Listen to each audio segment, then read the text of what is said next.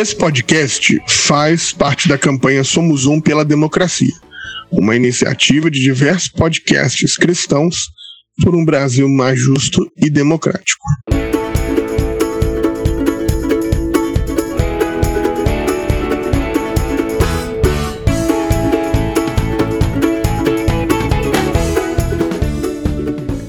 Deus fala: olha, o sangue de Abel clama da terra. Ele clama da terra a mim e eu ouvi o que esse sangue diz. Esse sangue clama que ele sofreu uma violência e que você é o responsável por esta violência. Nós somos sim cuidadores dos nossos irmãos por trás, nós temos essa lição. Nós somos sim tutores dos nossos irmãos e ainda que numa relação, por exemplo,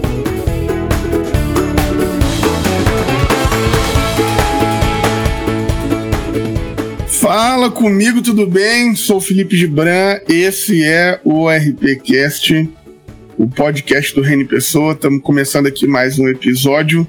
Agradecer cada um, cada uma que tem participado conosco, que tem escutado, que tem é, partilhado, que tem ajudado essa ideia a chegar a mais gente. Muito obrigado. Estou sempre com eles aqui, sempre muito bem acompanhado. Estou sempre com Walter e Pamela. Seja muito bem-vindo. Seja muito bem-vinda. Como é que você está aí, Walter? Eu tô ótimo, depois de um dia de expediente, né? Numa terça-feira. Estou aqui para mais um episódio maravilhoso e dessa vez estou mais feliz ainda porque vamos ter um pastor amigo. É sempre um privilégio entrevistar os pastores amigos. Isso aí, seja muito bem-vinda, Pamela. Tudo bem? Tudo ótimo na medida do possível, do jeito que o Rio de Janeiro me permite. Mas também estou muito animada. o convidado de hoje é um querido. Tive aí o privilégio de conhecer ele na comuna e estou muito animada de receber ele aqui também. Ah, coisa boa. Então, já estamos falando bastante, estamos falando demais dele, mas vamos trazê-lo aqui. Gessimar, ele é pastor metodista, ele está aqui na quarta região eclesiástica, né? Que é a região que compõe aí Minas Gerais e Espírito Santo.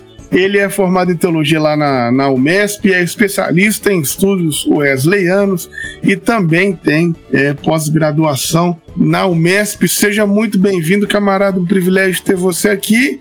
E já abro perguntando a partir disso tudo que eu disse, né, sobre você, mas já abro perguntando a você quem é o Gersimar. Boa tarde. Gessimar, eu sou um pastor metodista servindo a igreja metodista há quase 20 anos, 19 anos de tempo integral já em, em, janeiro próximo completo 20 anos de ministério de tempo integral na Igreja Metodista. Comecei meus estudos no ano de 1998, curso básico de teologia, estudei em Belo Horizonte através do João Ramos Júnior, que era o nosso núcleo teológico regional. Fui para o MESP em São Bernardo do Campo e estudei lá até 2002. No ano de 2000 2004 e 2005 fiz minha pós-graduação em estudos wesleyano na UMESP em parceria com a Unimep. Sou pai do Gabriel Noah Siqueira e Silva, minha maior razão para a não violência e caminho ao lado da minha companheira, esposa Cláudia Denise dos Santos Figueiredo. Meu lugar de fala é o aglomerado da Serra, em BH, um conjunto de quatro favelas, né? É, quatro comunidades que compõem o aglomerado, segundo a estatística, é o segundo maior aglomerado do Brasil. E o que as pessoas não sabem é que eu sou oriundo também da periferia. Então, não apenas estou atuando há três anos na Serra como pastor metodista, mas fui criado na periferia, conheço bem a periferia, inclusive a periferia do Rio de Janeiro. Fui criado em Niterói, no, no bairro ali adjacente a Icaraí, Ingá. Essas são as minhas origens. Eu nasci em Cachoeiro de Macacu, fui criado até os 11 anos em Niterói, depois eu vim para Minas Gerais, para a zona da Mata Mineira, onde fui recomendado para o seminário, para ser pastor da Igreja Metodista, e desde então estou aí nessa pegada, nessa caminhada ministerial depois da formação, durante a formação, como pastor ajudante, pastor acadêmico, e há quase 20 anos de tempo integral sou presbítero, que é a, ordem da igreja, né? pastor ordenado e estou em Belo Horizonte há aproximadamente 14 ou 15 anos. Caramba, diretamente de Nikit, né, para o mundo aí. Muito bom. É, Gessima, queria saber assim, como que a igreja metodista entrou na sua vida? Como é que foi a sua relação com a fé? Como é que isso influenciou nos seus estudos e tudo então, mais? Minha relação com a fé é que quando eu tinha quatro anos de idade, meus pais é, se converteram. Meu pai é falecido, faleceu 20 de março último, mas ele foi o primeiro da nossa família a, segundo ele, retornar para o evangelho, para o caminho da graça. Embora ele não defendesse uma teologia arminiana, ele era dessa linha arminiana. E, é claro, ele em seguida, minha mãe, aos quatro anos de idade, que é a época que eles dizem, nós todos estávamos caminhando para a igreja. Nossa família era de cinco pessoas. Eu tive uma irmã que também falecida e tenho um irmão que é mais novo que eu, três anos e meio aproximadamente. Minha mãe é Maria José Lima Silva, mora em Muriaé, na zona da Mata Mineira. Meu irmão também lá, eu tenho uma sobrinha, um sobrinho, e meu irmão ah, é casado com a Gilzê, que é a minha cunhada. Como que a igreja metodista entra na minha vida, né, digamos assim, dentro dessa perspectiva de analisar que eu cresci no evangelho, cresci vivendo a dinâmica do evangelho, passando muito por igrejas, inclusive pentecostais. E aí, aos 17 anos, eu cheguei na igreja que eu estou, que é a igreja metodista, em Muriaé, no bairro do Porto, uma igreja que eu amo de paixão. Sempre que posso, estou ali com alguns dos irmãos da minha época, porque a igreja né, mudou muito, 25 anos depois. É, é muito tempo para você ter todas as, aquelas pessoas do início da sua caminhada ainda presente na vida, porque as pessoas têm um dinamismo, mudam de, idade, outras também já não estão mais nessa existência, né? neste parâmetro da existência, mas aguarda o escatom, ou a revelação dos, últimos acontecimentos. Mas eu cheguei muito cedo, aos 17 anos, terminando o segundo grau, num culto, numa casa de uma senhora, apenas para pegar a chave lá com a minha mãe, que estava nesse culto, minha família estava se integrando na igreja metodista, e eu recebi ali um convite muito gracioso para conhecê-los, para participar, e eu resolvi ir. E depois que eu fui, que eu estive com essas pessoas, essa comunidade de fé, me apaixonei muito pela forma de ser, pela abertura, pelo espaço que dão as mulheres, aos, aos leigos, né, aquelas pessoas não formadas em teologia, em especial por ser uma igreja assim bastante, ou pelo menos era, aberta, muito aberta, uma igreja assim, não vou dizer que ela é livre de preconceito, mas era uma igreja muito muito convidativa, muito acolhedora, muito afetuosa. É a história um pouco assim do meu início na igreja metodista, que é onde eu sirvo. E essa igreja da qual eu estou falando, ela tem mais de 300, quase 300 anos né, de tradição, que é o movimento wesleyano. É interessante, Mar. Eu, eu ia fazer uma pergunta né, sobre a sua tradição metodista, mas antes você falou umas coisas interessantes eu queria comentar um pouco antes. É, você atua, né, ministerialmente num bairro, é, na Emerald da Serra, onde eu nasci. Então eu vivi nessa comunidade até os 14 anos e depois eu mudei, né? Saí da favela e fui morar no asfalto, como dizem, mas no mesmo bairro, duas ruas abaixo. E pensando um pouco na nossa conversa de hoje, né, que vai ser sobre é, violência, religião e Bíblia, é, eu lembro, né, da minha época de convertido, assim, que eu estava convertendo, indo para a igreja, é, a violência ela é uma coisa que o, as pessoas de comunidade, os favelados, eles convivem diariamente. Então já lembro várias vezes eu indo pro culto no meio de tiroteio, tendo que esconder nos becos por conta do confronto com a polícia e tal.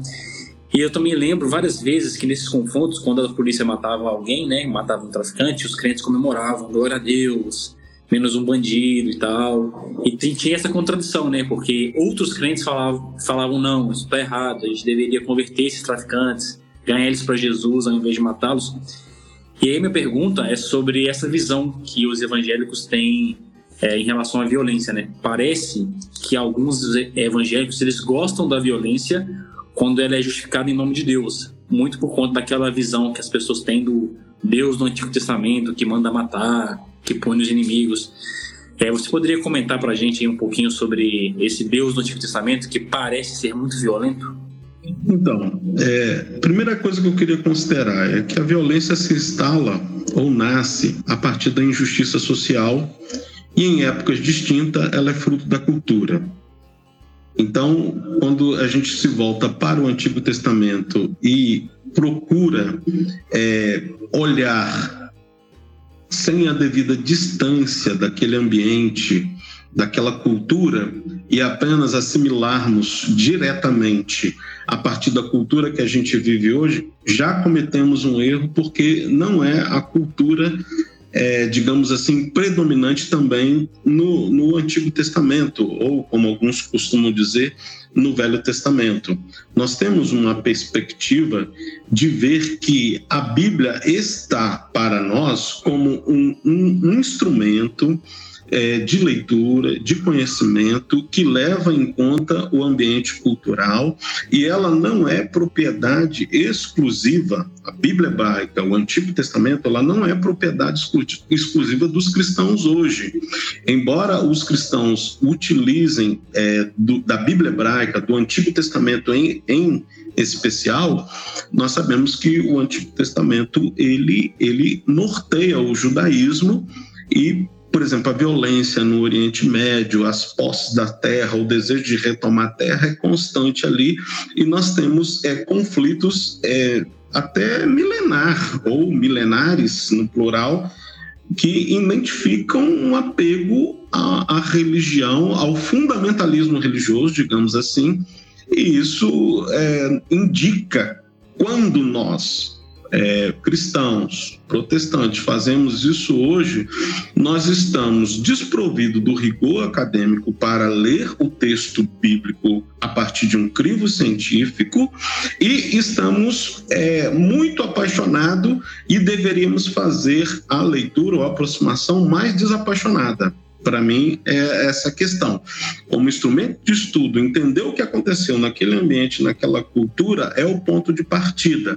Por isso é tão importante a exegese bíblica, que é o estudo da língua original, o estudo do vocábulo, do termo, as ocorrências dele, quais contextos ocorrem, para que possamos nos apropriar de um tema de interesse e estudá-lo com a pertinência para a espiritualidade hoje na vida, mas sem perder o contato com o contexto ou ambiente em que aquele texto foi produzido, nutrido, estudado, reestudado, se ele é uma releitura, se ele é um midrash, se ele é alguma algum material que já foi visto por uma sociedade e novamente reincorporado numa parte do Antigo Testamento. Por exemplo, quando a gente vai para o contexto da violência, que eu devo né, me vingar do outro, tem gente que se vale disso na Bíblia. Ah, não, me ofendeu, eu também vou ofender. Ah, não, arrancou meu dente, eu também vou arrancar o dente. Ah, não, cortou meu braço, eu também vou. Nós estamos nos remetendo à lei do talião, ou conjunto, pequeno conjunto de leis que nos lembra olho por olho, dente por dente só que essa escritura, ou essa parte da escritura, ela é muito mais antiga do que a cultura judaica, do que a cultura hebraica, do que a cultura bíblica. Ela está lá no Código de Hammurabi. Só para citar um exemplo, olho por olho, dente por dente, não é exatamente um produto, é um conjunto de leis iniciais de vivência de uma sociedade, mas que se baseou numa outra época bem distinta, inclusive bastante anterior. Só para citar um exemplo. Cara, eu acho é, muito válido você falando isso, porque, inclusive, a, essa própria citação aí do Hammurabi é, a galera usa de maneira equivocada, justamente por não conhecer o contexto de que, que nós estamos falando, né? Então nós estamos falando de um cara que às vezes é, vou vou aqui para os extremos, vou exagerar, mas só para ficar nítido, de um cara que roubava uma galinha e aí o cara pegava o ladrão de galinha e ia lá e matava a família do cara inteira.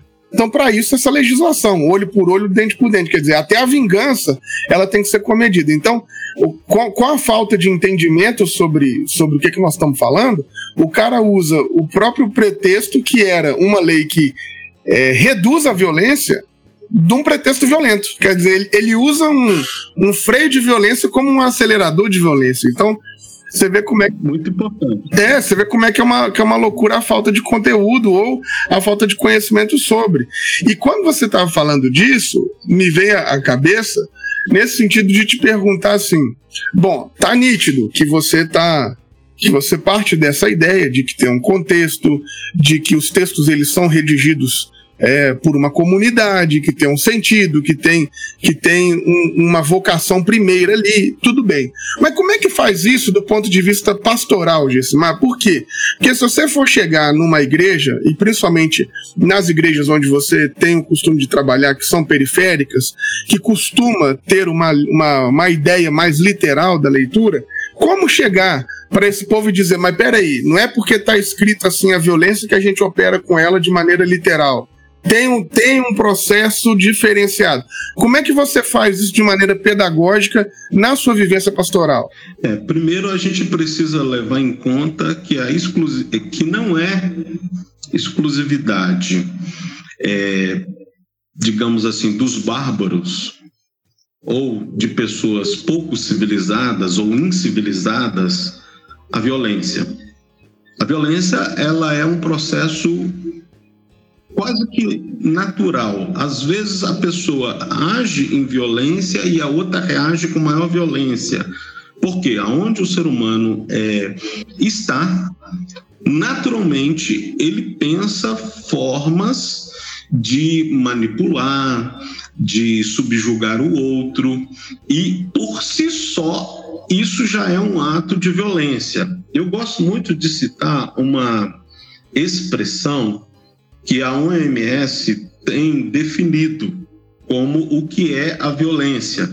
A violência é o uso de força física ou poder em ameaça ao outro, na prática, pode ser contra si próprio, você pode se auto-violentar, você violenta outra pessoa ou parte em violência contra um grupo que é opositor é, adversário seu ou comunidade, e isso resulta ou pode resultar em sofrimento, morte, dano psicológico, desenvolvimento prejudicado ou privação.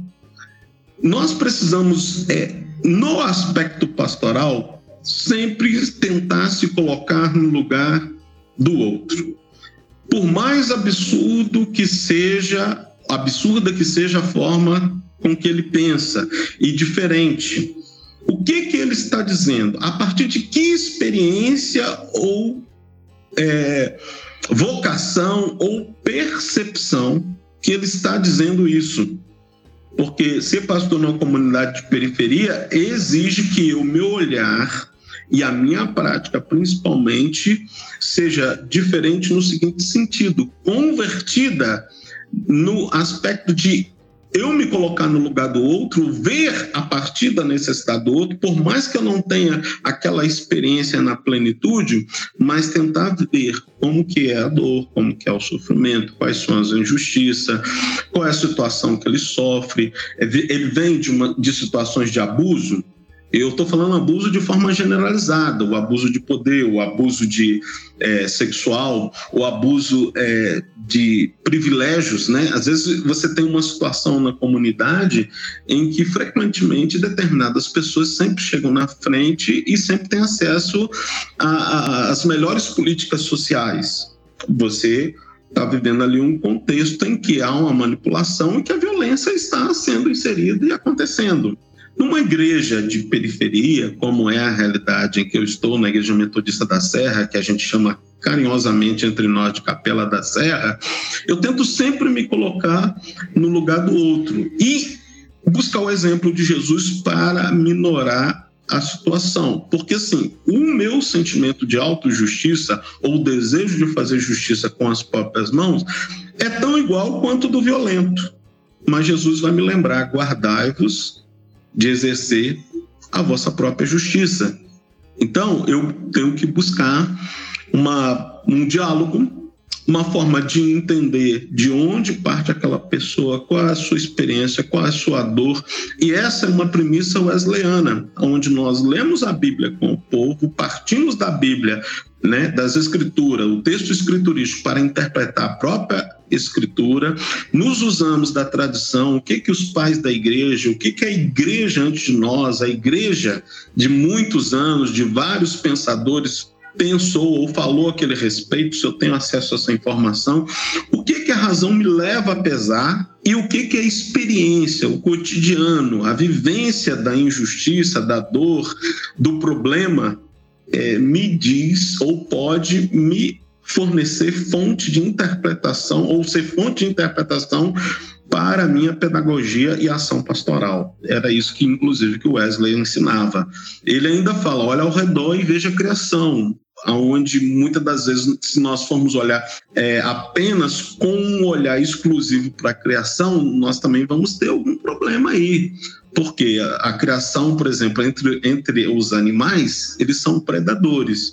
O ser humano, embora ele não se determine como predador, em geral, ele é predador. Ele é predador do outro, de si próprio. E aí eu gosto muito daquele dizer Paulo que traz uma violência simbólica, mas traz um controle sobre si, é quando ele diz: esmurro o meu próprio corpo, reduzindo a escravidão, para que, tendo pregado o evangelho a outros, eu mesma não venha me perder ou ser desqualificado diante do evangelho, que, em suma, é amor, é compaixão, é é doação, é a vivência ao lado do outro, no companheirismo, é a ajuda mútua, é o ouvir, é o colocar-se como um ombro amigo, é o chorar com a comunidade muitas das vezes. Eu vivenciei muitos momentos que não era a comunidade que chorava comigo, era eu mesmo que tinha dramas e dilemas e levava para a comunidade, e aí eu vivi, vi a minha comunidade oferecendo ombro para mim, chorando comigo, vivenciando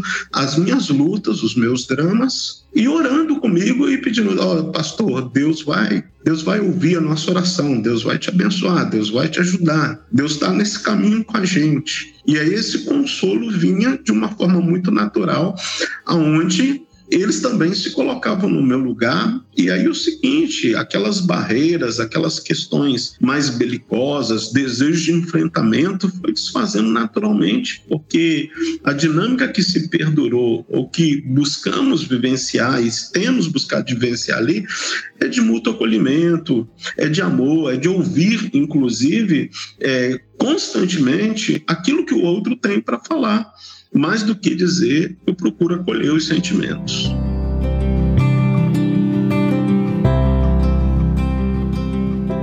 Para você que curte esse nosso trabalho, tá sempre acompanhando o que a gente faz aqui no Reino Pessoa, que gosta desse conteúdo que Walter, Pamela e eu estamos sempre fazendo, quero te pedir, seja generoso conosco. Apoie o nosso projeto, seja um mantenedor, seja uma mantenedora. Você pode fazer isso de maneira eventual através do nosso Pix, que é 30 690 482 0001 10. Agora, se você quer colaborar de maneira continuada e aí às vezes você esquece de fazer e tal, vai lá no www.apoia.se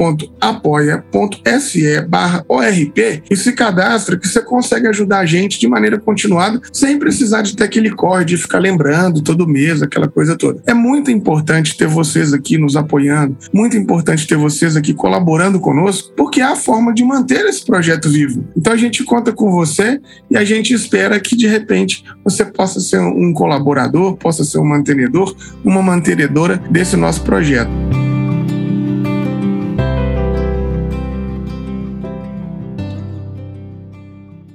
Incrível, Jéssica. Eu, vocês estavam falando de Velho Testamento, né? E como é que tem essa percepção violenta. Eu fiquei lembrando daquela passagem que fala da maldição de Caim, né? Que a violência ela vai se multiplicando através das gerações. Isso é uma coisa que a gente vai levando e instruindo os nossos filhos com esse desejo de violência e tal. E acontece muito quando a gente é exposto a esse tipo de violência. Mas aí entrando nesse assunto, eu fico pensando no espectro político também, porque a gente é uma comunidade de fé, mas hoje tem esse alinhamento ideológico que tem né, regido as, as relações dentro da igreja. E se na direita a gente tem um Cristo armamentista que defende a propriedade privada. Do outro lado, na esquerda, a gente tem a figura do Jesus revolucionário, que meteu a chibata na galera que estava lá comercializando no mercado. E eu queria saber de você, assim, através da leitura bíblica, até que ponto a violência é biblicamente legítima? Sim, dá para falar que a violência é legítima de alguma maneira, num sentido de injustiça e tudo mais? É, não acho que a violência seja legítima ou que a Bíblia legitime a violência. A Bíblia narra a violência. A Bíblia descreve a violência. A Bíblia não esconde a violência é, daqueles e daquelas que são pessoas, seres, né, seres naturais, é, ainda em aperfeiçoamento na sua caminhada, porque cada um tem a sua vivência, a sua trajetória, e nós temos, é, na verdade, no Jesus histórico, a percepção de que ele, em alguns momentos, teria agido com violência como essa que você descreve. Mas esse mesmo Jesus que. É, é, eu não entendo que ele tenha chicoteado pessoas, mas ele bateu com chicote ali nas bancas, provavelmente derrubou aquele comércio aquele comércio infame em torno do templo da casa de oração, que é o texto que você diz, mas nós vamos ver um texto que o Han Koenigs, né, é, me remeteu a ele na exegese no início do meu ministério informativo, inclusive, que é o texto de Jesus e a mulher adúltera. Embora não seja um texto é, provavelmente da época de Jesus, ele é uma inserção do quarto século, reconhecida pelo padre Königs, Juan Königs, ele vai lembrar que a, a mulher flagrada em adultério é levada junto a ele, né, com pedras, ó, cada um com suas pedras na mão, com o intuito de discipliná-la, mas também de, de pegar Jesus ou ver, olha, esse cara não é tão amoroso, não é tão bondoso como você diz que ele é, esse mestre de vocês. E estão ali escribas, fariseus, mestres da lei, pessoas envolvidas nesse processo de condução de uma, uma mulher que foi flagrada em desonestidade com o seu companheiro. O que nós vemos ali na, em João 8, que é essa inserção provavelmente do quarto século, e não exatamente uma cena concreta vivida por Jesus, nós vamos ver uma atitude de acolhimento, nós vamos ver um Jesus agindo em compreensão, amor, bondade, graciosidade, e é claro, o seu ato principal é coibir a violência tão presente no dia a dia do judeu, que Jesus se dirige àquele grupo né, diante da mulher adúltera, que naturalmente tinha um adúltero que deveria estar com ela e não, não foi levado, porque a lei era muito é, machista, digamos assim, é, muito patriarcal, né? E protegia o, o, o homem, protegia o, é muito androcêntrica. E aí, aquele povo levando a rigor e a sério a, a lei de Moisés propõe que ela fosse apedrejada e Jesus falou: olha, não que eu esteja condenando vocês, mas quem não tem pecado, que seja o primeiro a, a tirar a pedra. Mostra Jesus de Nazaré, um Deus de amor, graça e perdão. Nós não vamos medir Jesus apenas por um texto bíblico ou uma fala mas a exemplificação de que Jesus esteve no templo e pedi, é, impediu ou quis impedir aquele comércio infame em torno do sacrifício, que é uma leitura, inclusive, que eu indico, Jerusalém nos tempos de Jesus, o que, que era o comércio em torno do templo, ele era voraz. Em última instância, Jesus está combatendo essa religião consumista, voraz e, e, e que muitas das vezes privilegia privilegia alguns em detrimento de outros. É interessante é, quando você faz essa, essa leitura do texto, né, para fazer essa hermenêutica. É, até voltando um pouco na pergunta da Pamela, que ela vai falando sobre essa ideia de Caim, né, Caim e Abel, da morte, de perpetuar a violência é, através das gerações. Uhum. É, quando você lê esse texto a partir do método histórico crítico, você vai ver que ali tem uma denúncia, né? Na verdade, é uma denúncia de que a humanidade se mata, irmãos se matam, gerações se matam. E Jesus, Deus, na verdade, né, responsabiliza o assassino. Ele fala: Você, ao invés de ser tutor, cuidador, guardador do seu irmão, cadê seu irmão? E aí eu acho que esse é um grande exemplo de como a violência nos cega. Porque ele consegue, inclusive, confrontar a Deus, ele critica Deus, ele está é, tão distante de Deus que ele está tendo um debate ali com Deus e fingindo que ele não é um assassino. E eu acho que a violência nos aliena, aliena nesse ponto. E aí, quando a gente pensa no Brasil de hoje, é, nesse monte de cristão vestido de verde e amarelo, é, pedindo um Jesus mais bélico, falando que Jesus vai matar, é, vai metralhar petralhada, esse, esse cristianismo bélico que a gente tem nos dias de hoje, ele se reflete muito com essa consciência, né? Essa consciência de, de que esse Deus é violento. Eu queria que você comentasse como que a igreja se distanciou desse discurso de Jesus e como que os cristãos de hoje eles parecem pouco com Jesus, mas eles se parecem muito com Caim. Eles usam o nome de Deus, eles falam com Deus, mas eles falam a partir da violência e da morte. Isso. É, você está se utilizando de um texto bacana, porque se trata, digamos assim, entre aspas, da violência é, nas origens da humanidade, mas nós precisamos ler com outra percepção. Primeiro, essa cena ou essa perspectiva de que temos uma cena entre Caim e Abel, ela representa, ela é representativa ela não determina exatamente um, uma, a existência desses personagens. Precisamos olhar a partir, inclusive, do método histórico-crítico, que ela mapeia as relações conflituosas ou de violência, um enredo de violência que há nas origens e nos leva à percepção do fraticídio, que é a morte pelo irmão, e a escalada da violência que começa ali e nunca mais para de Caim Abel até os dias atuais. Vemos, vamos ver o ser humano escolhendo caminhos de violência, ora pelo reclame do direito e da justiça, ora pela gratuidade, escolha ou aliciamento. A questão é que o ser humano prefere o caminho da violência. E nas origens hebraicas, na, nas origens do que eu chamo desse mito hebraico, o fraticídio fornece as questões e os requisitos daquele que é exposto à violência. Como que acontece? Um local despovoado, despovoado e sem testemunhas. Né? Quando é, Caim é perguntado por Deus, olha, onde está Abel, seu irmão? Nós temos essa pergunta lá no texto. O que, que ele responde?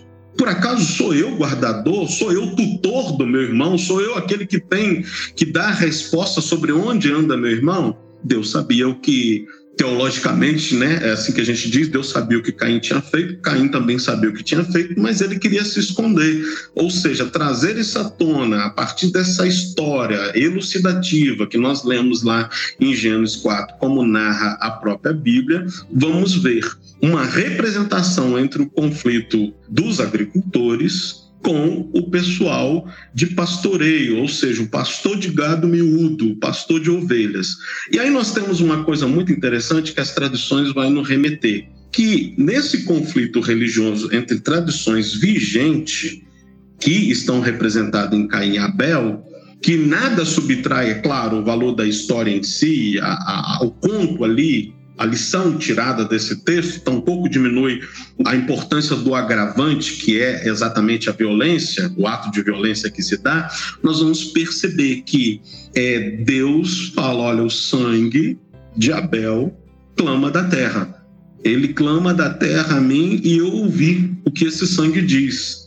Esse sangue clama que ele sofreu uma violência e que você é o responsável por esta violência nós somos sim cuidadores dos nossos irmãos por trás, nós temos essa lição. Nós somos sim tutores dos nossos irmãos, e ainda que numa relação, por exemplo, como vocês citam, política, haja direita e esquerda, nós precisamos é, romper com essa polaridade e entender que o outro que pensa diferente de mim e até que age diferente de mim religiosamente, não é exatamente meu inimigo, meu adversário, que é inclusive a palavra hebraica para Satã.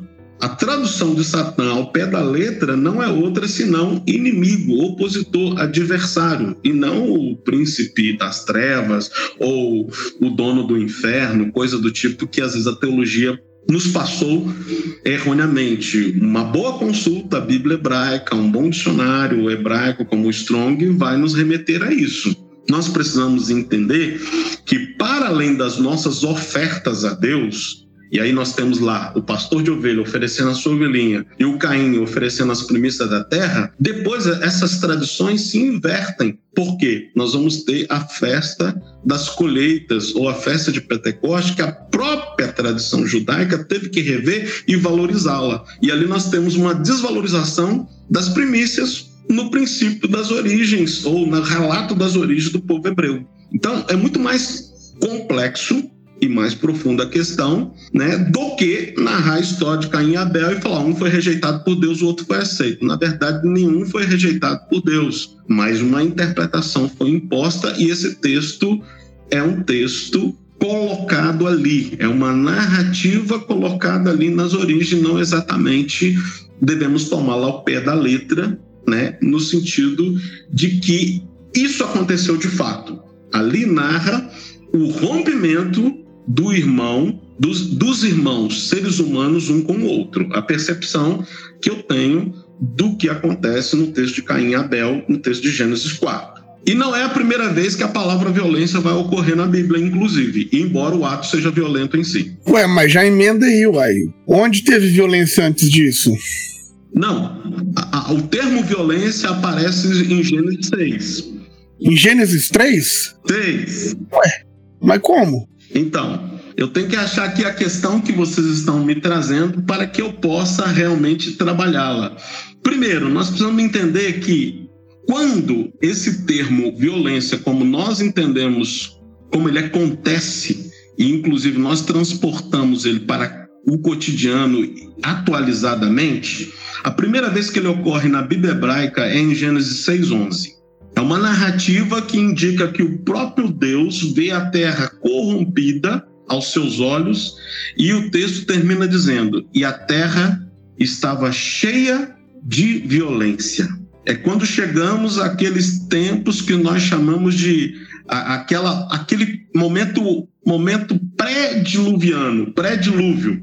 E aí temos essa assertiva: a terra se encheu de violência, está cheio de violência. Não significa que a violência não ocorria. A narrativa de Caim e Abel vai nos mostrar que a violência vem desde lá de trás. E a ideia que nos remete é que ela acontece nos primeiros momentos da atividade humana, da vida humana, entre os primeiros filhos da raça humana, que são representados no texto bíblico por Caim e Abel. Mas nós temos ali o termo que exatamente significa violência acontecendo a primeira vez apenas em Gênesis 6:11. O termo hebraico é exatamente Hamas, que inclusive um grupo islâmico se batizou, né, há muito tempo de Hamas. O que, que significa Hamas? É o agravo, a transgressão ou a violência propriamente dita. E como essa organização se entende assim, chamada de organização terrorista, ela enche a terra de violência em certo sentido, ou pelo menos financia violência, ou indica que a violência é um caminho a ser seguido, mas a Bíblia dá um testemunho de que é os mansos que herdarão a terra e não exatamente os violentos. Ah, massa demais. Eu, eu, eu, eu tenho a, a impressão, cara, que nós vamos precisar de muito tempo no Brasil para a galera entender essas coisas que talvez passa como informações elementares, né? De que, ó, nós não estamos falando de uma construção literal, não, nós estamos falando de uma memória de um povo. E quando esse povo faz a memória, eles fazem a memória desses dois grupos, do pastoril, do agricultor. Então, é, eu acho que às vezes boa parte do nosso povo é levado literalmente, né, como manada, porque a gente não tem muito como ajudar é, na construção educacional,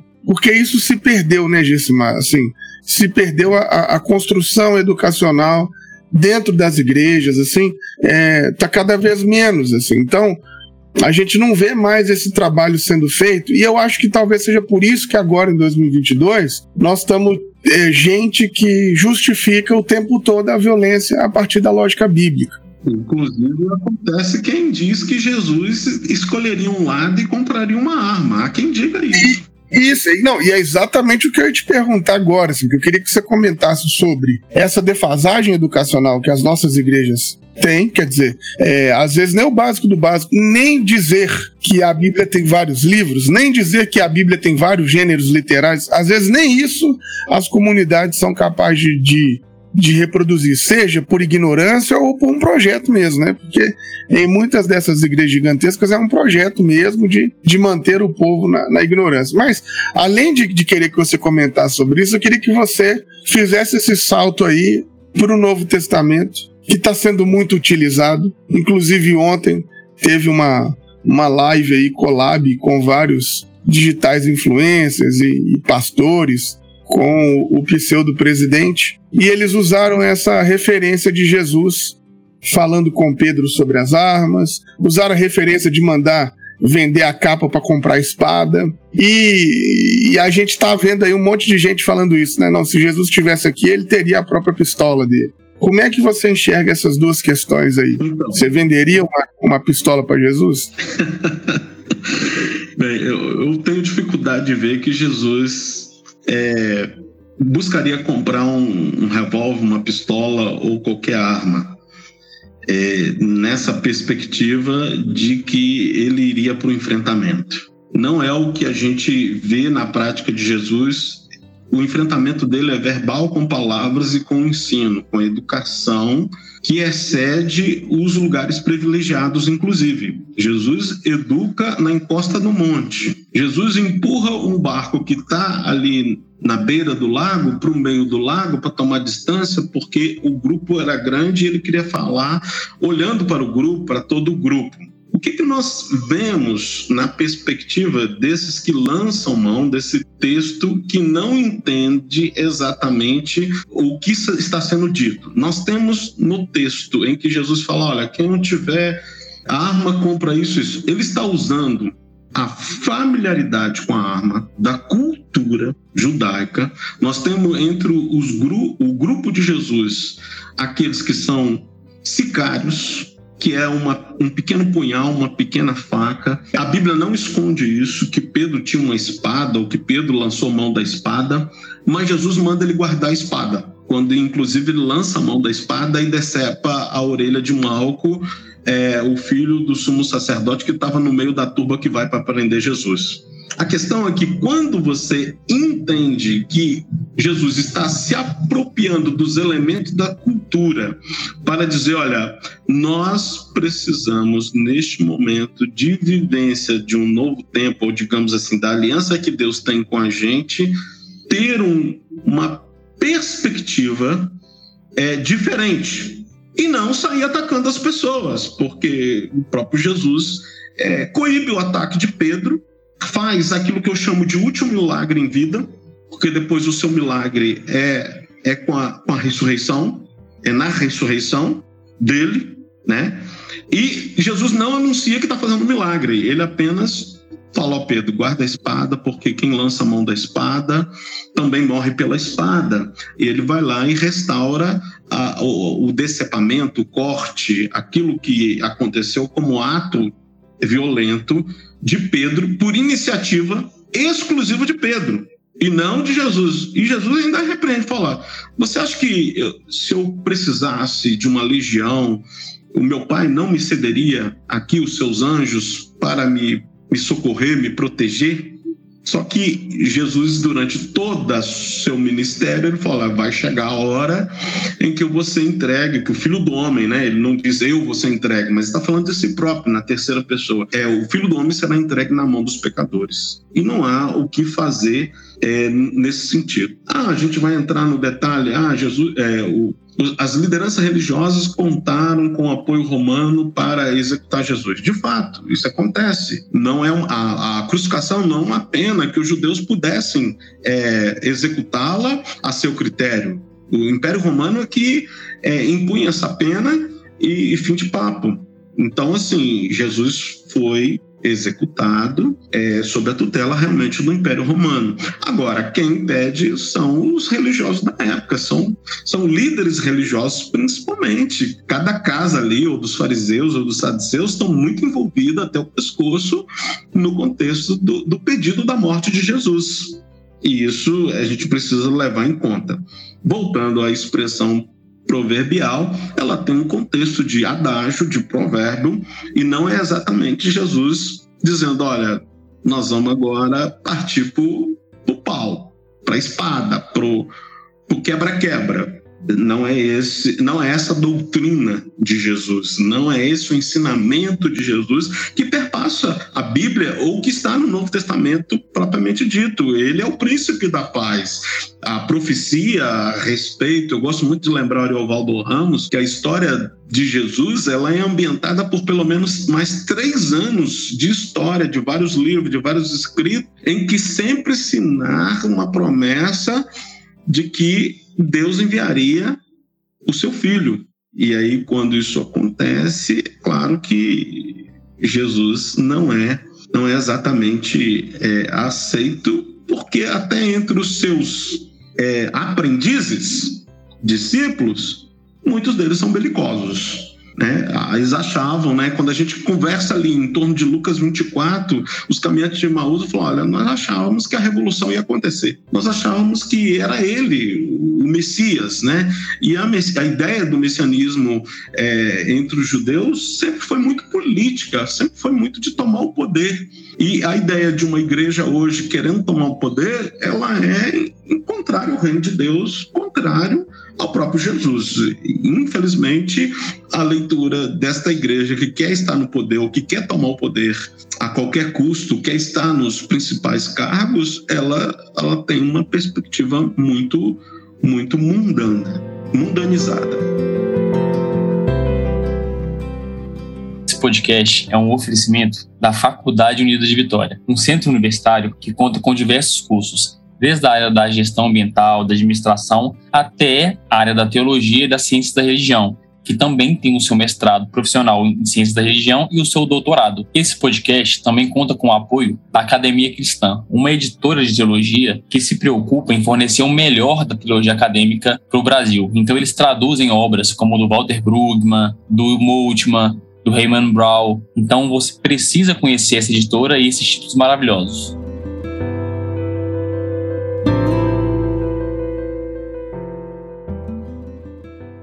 Incrível isso estar tá falando disso, porque faz muito link com a situação que a gente está vivendo, né? Esse negócio da teologia da batalha espiritual transcendeu, saiu do campo espiritual, que já era uma violência religiosa. Primeiro o inimigo eram as pessoas de outras matrizes religiosas, e agora a gente está conseguindo trazer isso para o campo político, né? Lá na Lagoinha meteram um discurso de que estamos vivendo a guerra do bem contra o mal, e colocaram isso na esfera política. E aí eu queria saber o que que você acha assim, para o evangelicalismo brasileiro, o que, que é o mal hoje? Porque tá difícil de definir até o que, que é ser cristão hoje, que não está mais perpassando pela fé. Antes de eu definir o mal, como você está pedindo, é, eu gostaria de dizer que a nossa luta não é contra a carne nem contra o sangue.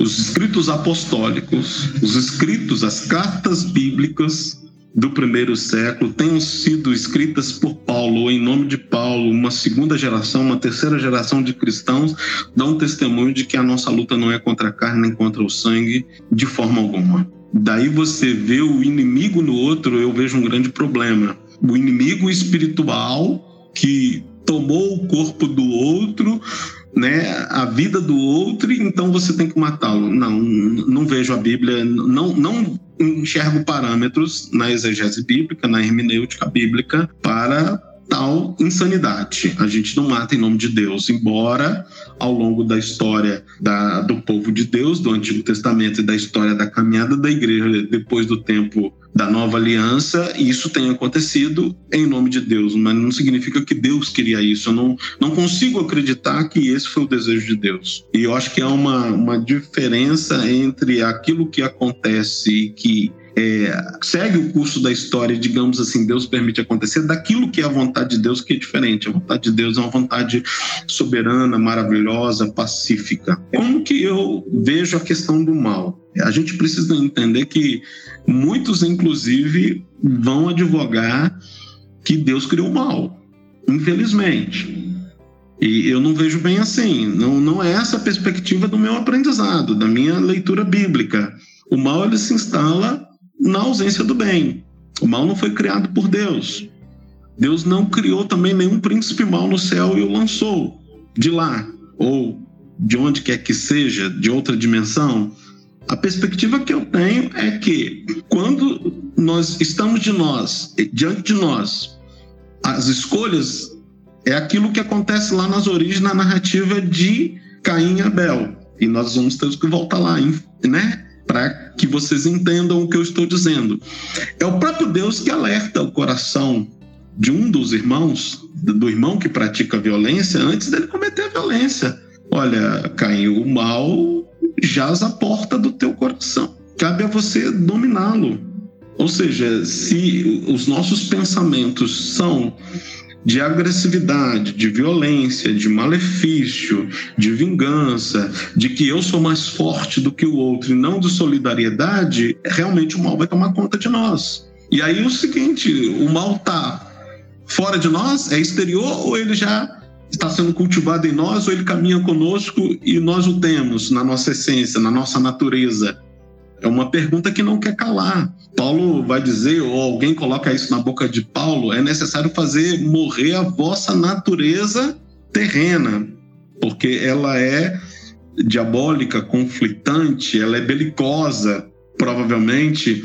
É, ser achado em Deus e eu vejo essa perspectiva não ser tomado por Deus exatamente como muitos preferem, mas ser achado em Deus é isso, deixar que os sentimentos de solidariedade, de, de fazer o bem, do bem-estar coletivo e não somente aquilo que eu penso que é o bem para mim, mas o equilíbrio, a harmonia de uma sociedade, a, a justiça, que no Antigo Testamento é muito bem descrito, o termo hebraico para justiça é tzedek ou tzedakah, que exatamente significa harmonia ou equilíbrio no ambiente social, porque não vai ser necessário ninguém subverter o outro, subjugar o outro, se houver justiça. Por isso que eu falei, muitas das situações de violência ela nasce de um contexto de injustiça.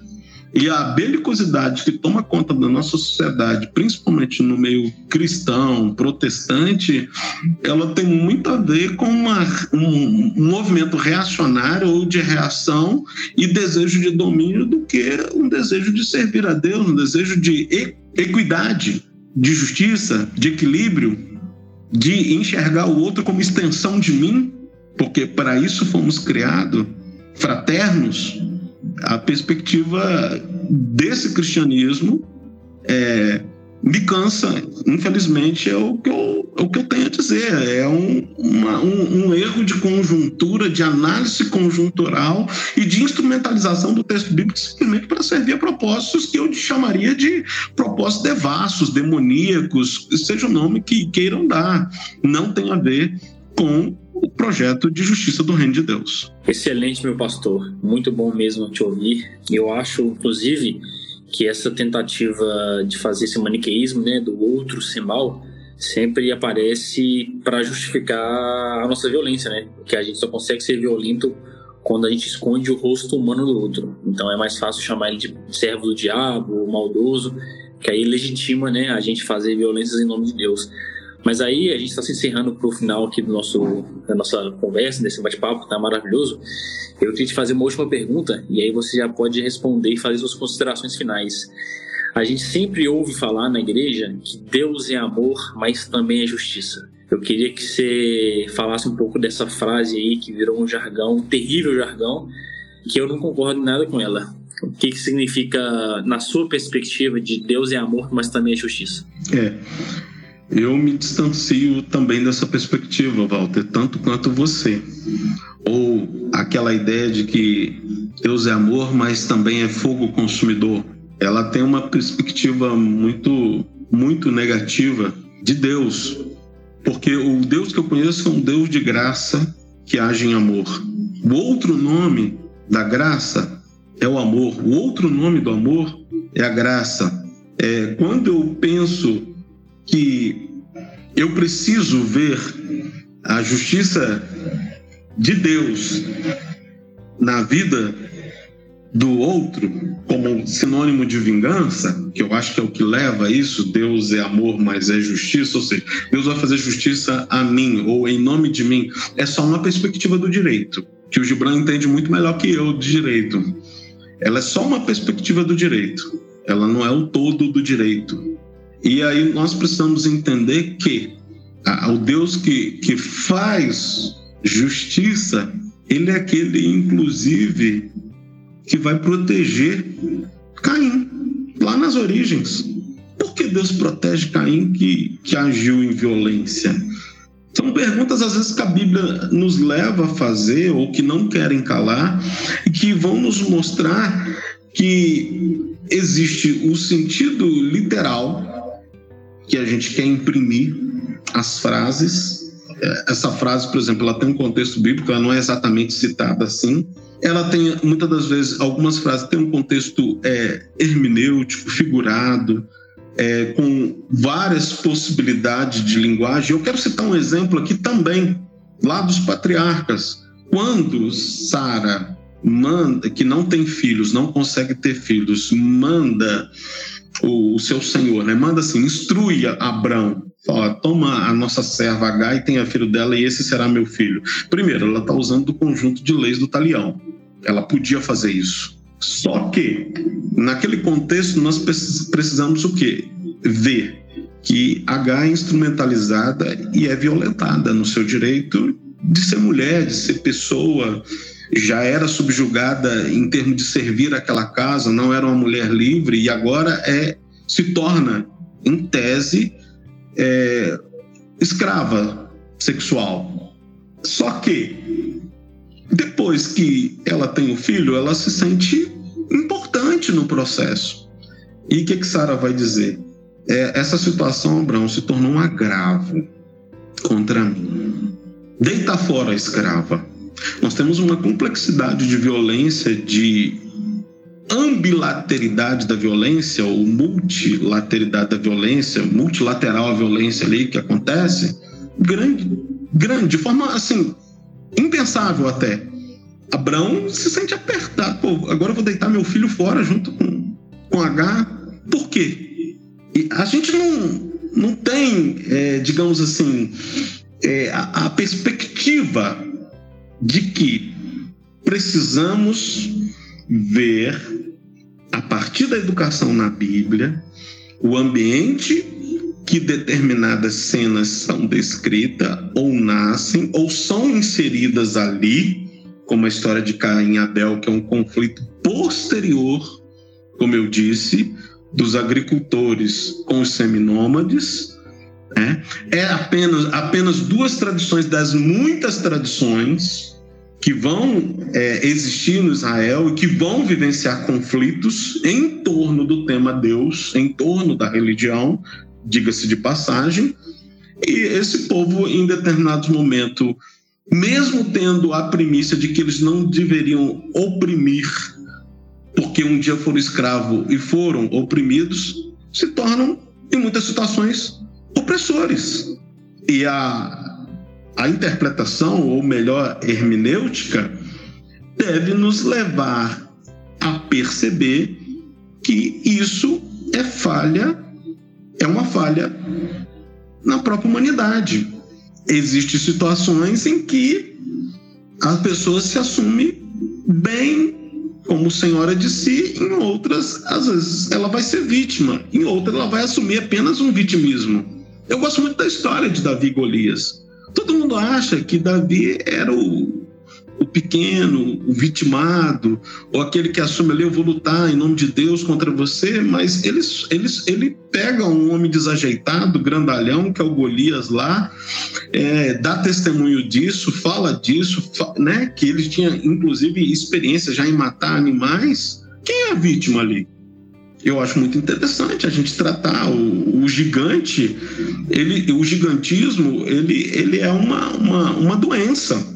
em geral, as pessoas é, desconhecem o caráter clínico do gigantismo. E, e, se você for aprofundar e ler em termos clínicos, médicos, essa questão e científico, vocês vão ver, por exemplo, que a pessoa não enxerga bem. O, o lugar onde o Davi o, atinge é, é muito propício, mas a, a situação de, de, de Golias lutar e ser o guerreiro, talvez super discreto, super bem habilidoso, ela não é verdade. É, é, não é verdade assim, do ponto de vista do que a gente conhece hoje. A ciência, a situação de uma doença, que é o gigantismo. Pior, Davi é aquele que clama a guerra em nome de Deus. Deus é pela guerra. Vamos lá, são essas frases ou essas falas que são muitas das vezes instrumentalizadas para eu enfrentar o meu irmão, meu irmão ou irmã de caminhada, o que é perverso. É muito perverso fazer isso. Nós não podemos é, tomar é, a literalidade do texto bíblico e aplicá-la na vida. Nós precisamos fazer o exercício de estudar para educar melhor o nosso povo e nos autoeducarmos né? Dentro do princípio, até, por exemplo, tem gente que lança a mão fala: Deus falou para Abraão que é, abençoarei os que te abençoarem, amaldiçoarei os que te amaldiçoarem. E dali em diante as pessoas começam a falar: Eu te amaldiçoo em nome de Deus. Olha, que Deus é esse? Nós temos que fazer essas perguntas. Nós estamos instrumentalizando um texto bíblico, né? Onde Deus chama Abraão para uma vocação que é maravilhosa, de andar com Deus, de conhecê-lo, né? E é claro, é, Abraão vai viver momentos é, únicos é, da sua vida, da sua trajetória, fora do seu clã, fora da sua família, fora dos seus parentes, fora lá da sua tribo, e vai aprender desse Deus que, inclusive, em alguns momentos, Abraão lança a mão de, de artifícios próprios da sua de mecanismo próprio da sua gente, do, do, da época tribal, mas não é isso que predomina. Abraão ele crê no aprendizado com Deus e à medida que ele vai caminhando, ele vai aprendendo. E é claro, a parte do conflito ou da belicosidade também vai se esvaindo. Nós precisamos estar aberto a esse tipo de coisa. Eu gosto muito do Salmo 120, quando eu olho para os poéticos, de alguém que fala assim: olha, eu, eu amo a paz, mas habito no meio de um povo que odeia a paz. Eles são pela guerra, eu sou pela paz. E aí, o que fazer? Salmo 120. O saudoso Milton Schwantz, que foi meu professor, ele me deu esse texto para exegese. Né? Mais de 20 anos atrás, eu amei o desafio, aprendi que o, o, o, ele, o texto descreve um, um justo, um homem sensato, equilibrado, que habita no meio de uma vizinhança quente ele, ele, habita numa quebrada mesmo, assim, onde o negócio, é, o bicho pega. ele pede paz, ele fala de paz, mas o, o, o, pessoal odeia paz. E às vezes nós estamos vivendo numa fronteira né, é, é, cristã, digamos assim, entre as denominações, uma, uma belicosidade muito parecida com aquilo que é descrito no Salmo 120. Ele não estava no meio de, de estrangeiros, não. Ele está lá no lugar dele, na tribo dele, mas ele percebeu que uma onda de violência tomou assento ali, e embora ele seja pela paz, as pessoas são pela guerra e ele fala: Senhor, livra-me, Senhor, me livra.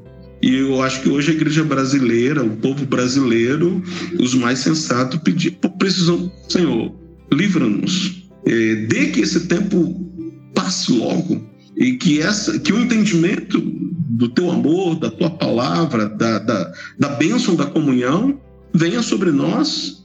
Nós queremos ser pacífico, como a tua palavra instrui, para que sejamos pacíficos. Bem-aventurados aqueles que, que são pacificadores, deles é o reino. É esse o testemunho bíblico. You got me running, got me running.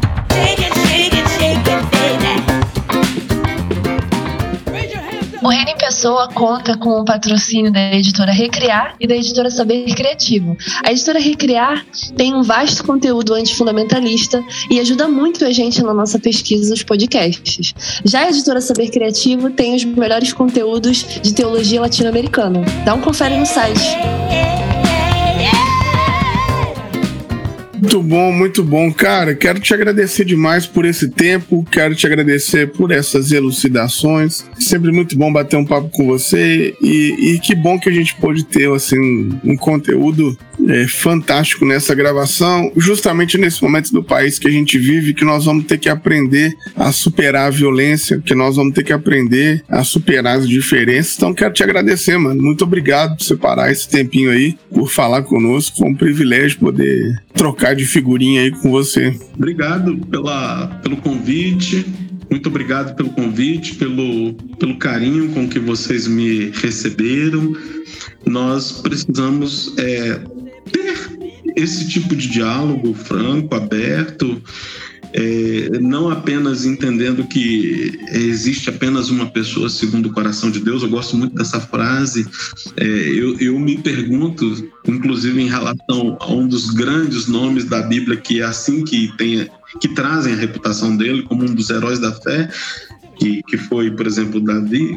Por que, que ele era um homem segundo o coração de Deus se a própria Bíblia fala que ele era um homem sanguinário?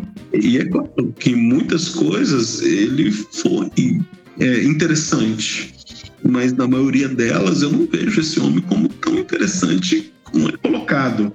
E ter a, a, possibilidade de conversar sobre isso, ou olhar, por exemplo, para Moisés, que foi o libertador lá do povo do Egito, que traz essa insígnia, que traz esse simbolismo sobre ele, ele nem todos os seus passos foram bem dados. E a Bíblia narra isso. O que eu acho importante, legal da educação cristã é a gente não passar por cima disso, numa educação cristã séria, numa educação da Bíblia, vivida seriamente, com o pé no chão, é que a gente precisa olhar com a maior honestidade possível que nos é permitida ou que a gente tem acesso e fortalecê-la. Ah, vai ser um trabalho de longo prazo, de formiguinha, mas se a gente quer ser uma igreja é, relevante, nós precisamos é, rever os nossos descaminhos, que é uma tese que eu tenho. A graça ela tem seus caminhos e ela tem os seus descaminhos. Não a graça de Deus, mas a graça que a gente vive no caminhar com Deus, às vezes ela é, ela tem predileções, ela tem preferência, e aí essa graça é equivocada ou tem descaminhos. Inclusive é a forma como eu defendo que o metodismo nasceu. Ele nasceu com caminhar na graça, mas houve descaminhos. Quando eu olho para o evangelho ou o evangélico atual, eu vejo descaminhos caminhos não bem feitos ou não bem pautados e que estão muito distante do que seria aquilo que nós interpretamos como desejo de Deus, vontade de Deus, porque Deus é paz, Deus é amor, Deus é compreensão, acolhimento, Deus é, é divergência, inclusive no sentido de acolher os diferentes, né? Não que Deus diverge consigo mesmo na Trindade, mas a, o que nós experimentamos é que nós temos um Deus que acolhe um e outro e as pessoas não são iguais. Então, ele, na nossa divergência, ele nos acolhe todos sendo convergente. Amém, pastor. É... Igual apelo, que eu vou citar Jesus de novo. Estou emocionado. Obrigado. Tamo junto. Gente, esse foi mais um episódio do ORP Cast, conversando aqui com o pastor Gessimar, pastor metodista, que está aqui em, em Belo Horizonte, né? E agradecemos aí todos e todas que estão escutando a gente, que estão caminhando com a gente nesse, nessa nossa jornada de produzir conteúdo aqui sobre a espiritualidade cristã. Um beijo para vocês, mais um episódio simples, mais revolucionário. Aquele abraço, falou, valeu!